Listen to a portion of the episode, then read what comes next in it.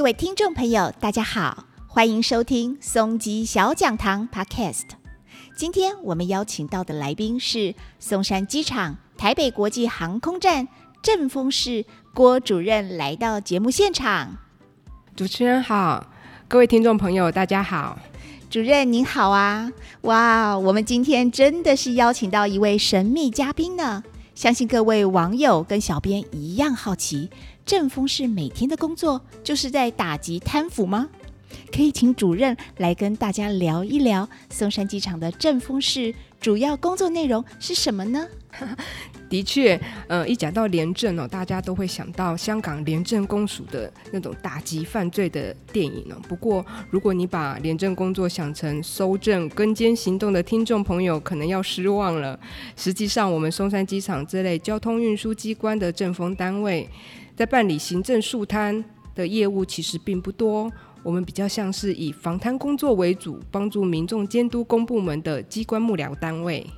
听起来好像很抽象哎，主任可以举一些具体的例子吗？嗯，举个例来说好了，比如说住在我们机场附近的民众，他每天都要忍受我们飞机起降的声音，他最关心的就是噪音防治补助金的申请。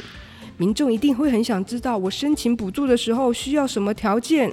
那标准又是什么呢？那我们机场在核定补助的时候有没有公正呢？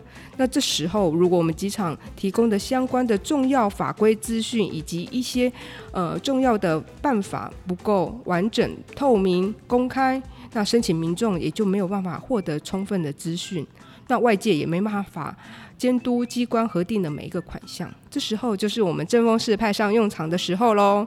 正风室会定期或不定期抽查检查机场它所提供的相关的资讯是不是足够透明完整，让人一目了然。我们希望所有的补助的步骤程序都摊在阳光底下，接受外界民众的监督，而且确保核定的每一个补助款项都符合相关的规定。这样听起来，感觉正风市就是民众在公部门的代言人呢。不只是如此哦，我们除了民众会关心机关有没有依法行政，我们政风单位更在乎的是我们机场提供各项服务的机场同仁。其实我们的机场同仁都十分的努力在处理每一项公务，但如果一时疏忽，误用错误的法律或违法的程序在做事，那可就不好喽。所以，我们也有一个很重要的工作，就是采购监办，协助机关来检视各项的采购过程中有没有合法、合宜或者是妥适，让我们陆力成功的同仁们不会因为没有照程序来办理而被民众怀疑不公正哦。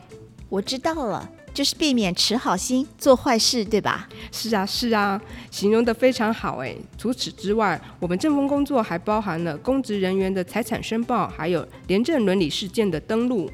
财产申报我知道，但是廉政伦理事件是什么呢？廉政伦理事件啊，其实就是指有贪赌风险的事件呐。俗话有说。瓜田不纳履，李下不整官，就是不要让我们的机场同仁做出让人家怀疑的事情。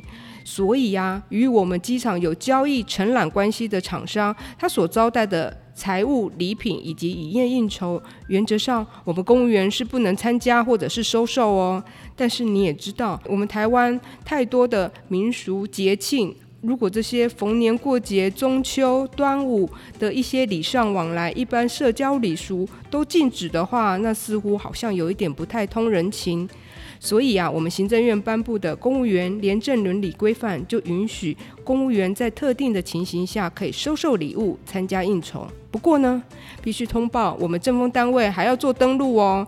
这个动作不止让我们的民众能够放心，也让我们的公务员能够安心哦。主任，我现在这样听起来，觉得正风室的业务其实意外涵盖的很广哎。是啊，所以我真的是很感谢这次小编可以给我有这样的机会跟各位听众做说明，不然啊，真的很多朋友都对我们的业务不太了解呢。是我们非常感谢主任，也谢谢各位听众的收听。未来请随时收听我们的松吉小讲堂，我会持续跟您分享更多机场秘辛。喜欢今天的节目，也记得给我们按赞哦！谢谢大家。